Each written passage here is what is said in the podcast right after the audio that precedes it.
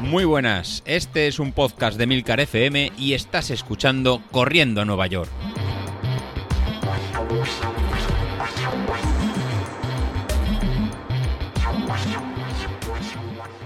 Muy buenos días y bienvenidos de nuevo al podcast de los viernes, vuestro episodio favorito de la semana. Y para los que estáis viendo el vídeo del canal, diréis, ¿y este tío, este tío por qué lleva las gafas de sol? Pues porque soy el puto amo, macho. Me estoy pegando unos entrenacos últimamente que flipas. En la última semana, Street me ha subido la potencia crítica dos veces. la verdad es que ha sido, ha sido un par de semanas muy intensa. Eh, la semana pasada me la subió porque después de la carrera esa, los 8K que hice, la volví a poner en, modo automático. No sé si os acordáis que, bueno, la tenía en modo manual porque el mister me dijo que después del verano que, que me había pegado ahí un poco y que la bajara un poco hasta antes de que Street se diera cuenta y me pegara un hachazo importante, pues así me iba regulando. Y la bajé a 2.99 creo, a 300 o algo así. Después de la carrera me subió un poquito, no mucho, de 2.99 a 301 o pues, no, recuerdo acuerdo. Pero el caso es que eh, estos días, después de las series largas de los jueves, que ahora ya hago los jueves como todo el mundo, eh, pues me subió a 305 o algo así. O sea, me pegó una, buena subida, actualizar otra vez todas las zonas y demás. Y por supuesto se ha, vuelto a reducir el tiempo que voy a hacer en las siguientes carreras, que ya sabéis que mi siguiente carrera es Maratón de, Valencia, Dios mediante, porque tenemos por ahí alguna carrera también que, se supone que nos sacaremos de la manga para, para ir probándonos. Pero ya os digo, o sea, muy bien, muy bien, muy contento con los entrenamientos. Ya he dejado el gimnasio definitivamente, me he borrado, este mes me lo han cobrado igual, pero bueno, da igual, me, he borrado, ya en noviembre ya no, ya no lo voy a pagar. Las clases de pádel también muy bien, voy un par de días por semana y bueno, me noto que voy mejorando y además hago ahí un, rato de ejercicio algo distinto y la verdad es que también mola, está, está guay. Y, sobre todo porque es mucho más divertido, estás así con gente y eso y es, divertido. Y luego lo que estoy haciendo es que después de los entrenamientos esos que tenemos en base 2, en las, pues eso, las zonas así un poco más relajadas, ¿no? Para ir haciendo base, eh, lo que estoy haciendo es, son ejercicios de, con, pues eso, con Apple Fitness Plus, como, como Isasi, ¿no? Eh, tanto con Craig, con Kyle, con una chica nueva que he descubierto que se llama Jessica, que hace ejercicios más de yoga y pilates y, y demás. Y la verdad es que me está yendo muy bien, o sea, esta semana he tenido hasta agujetas. eso significa que estoy, pues eso, moviendo zonas del cuerpo que normalmente no, no, no movía, ¿no? Y la verdad es que ya os digo, estoy, estoy muy contento. Eh, los entrenamientos de running los he hecho todos esta semana, sin saltar ninguno. Bueno, la tirada larga del fin de semana, pero es que estaba en Valencia, bueno, un lío que acabé en Ibiza, en el Blue Marlin. Bueno, ya, ya os contaré, ya os contaré. un, poco de lío ahí. Pero la verdad es que muy bien, muy bien. Y, eh, es que estoy muy contento. Joder, me están saliendo todos muy bien. Eh, las series largas de esta semana es que me salió un entrenaco ahí que tanto Training Peaks, o sea, yo ya me lo notaba. Después cuando llegué a casa dije, joder, este entreno ha molado mucho, o sea, ha sido muy exigente. La primera serie dije, madre mía, esto como para mantenerlo, pero lo, conseguí llevar hasta el final y ya os digo, muy, muy contento. Y luego me llegó la notificación de Street, como que me había subido la potencia, pues más contento aún. Y luego Training Peaks también me notificaba que había hecho mejores tiempos en un montón de distancias distintas, de, mejores tiempos de todo este 2022 y más contento aún. Ya os digo, muy, muy bien, muy bien, muy bien. Y además es, yo creo que el Apple Watch Ultra, el Apple Watch Ultra, a ver, para los del vídeo, aquí, aquí, en mola, pues me ha dado, me ha dado alas, la verdad. Y bueno, sabéis que, que mi enemigo también, también lo tiene, el Ultra, es decir, que a él también le va a dar alas. Y el otro día contaba que había tenido un problema con la restauración del dispositivo. Y es que, bueno, para aquellos que utilicéis HealthFit para ver los entrenamientos después y ver las métricas y todo eso, HealthFit, la aplicación que va muy bien, ya os digo, te, permite comparar años pasados y tal, mola muchísimo, saca todos los datos de, salud, de la aplicación salud de Apple. Entonces es verdad que permite hacer una copia de seguridad, pero si haces la copia de seguridad y luego restauras en el nuevo teléfono o en el nuevo reloj, la lías muchísimo. Porque tiene dos, o sea, se te duplican entrenos, o sea, un carajal de, del copón.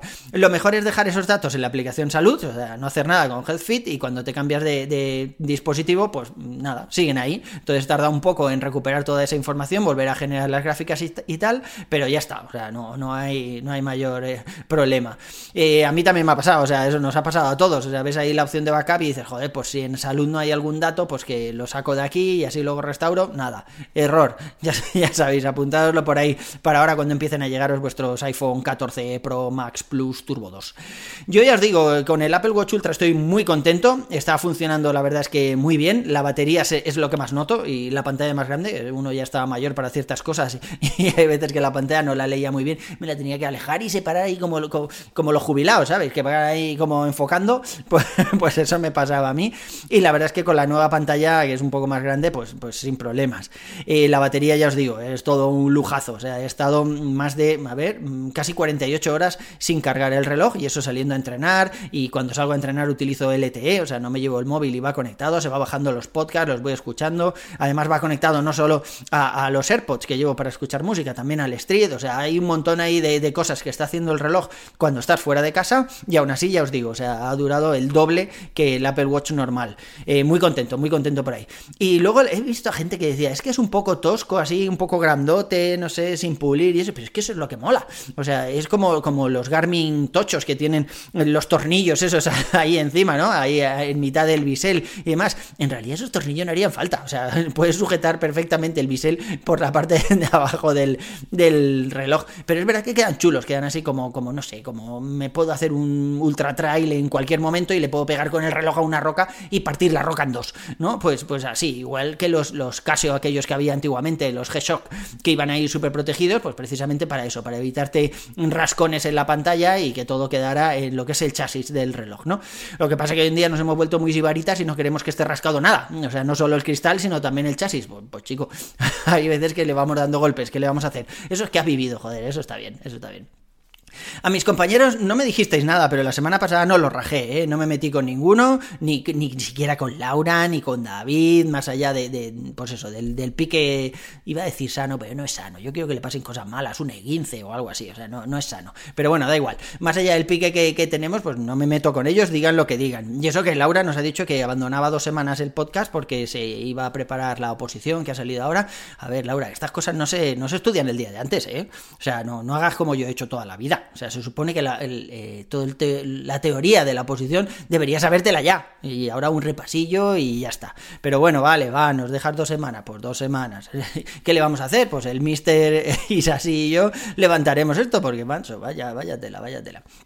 Y bueno, ha salido durante estos días ha salido un debate bastante chulo ahí en el, en el, grupo de Telegram, en el que si no estáis os animo a entrar, sobre qué hacer la semana previa de un maratón, porque había algunos compañeros que estaban ya metidos en la vorágine de, carreras, que cada vez hay más, gracias a Dios, está volviendo todo a la normalidad, y, es verdad que hay ciertas dudas de qué hacer la semana antes de correr una carrera, porque eh, hay de todo, o sea, hay gente que dice que la semana antes tienes que descansar lo máximo posible, sales un par de días ahí en zona 2, pues simplemente por moverte, ¿no? Por no perder forma y ya está. Hay otra gente que dice que el día de antes tienes que meterte ahí unas series en progresivo, unas series cortas simplemente de activación y, hay otra gente que dice que no, que las series tienen que ser más alejadas de la carrera porque si no, pues bueno, de todo, de todo. Y la verdad es que, bueno, mister, échanos una mano, Godes, eh, dinos tú cuál es el plan que llevamos antes de, de una carrera como maratón y qué es lo recomendable, porque bueno, tenemos por ahí varias versiones y aunque Ignacio como siempre nos dio ahí unas recomendaciones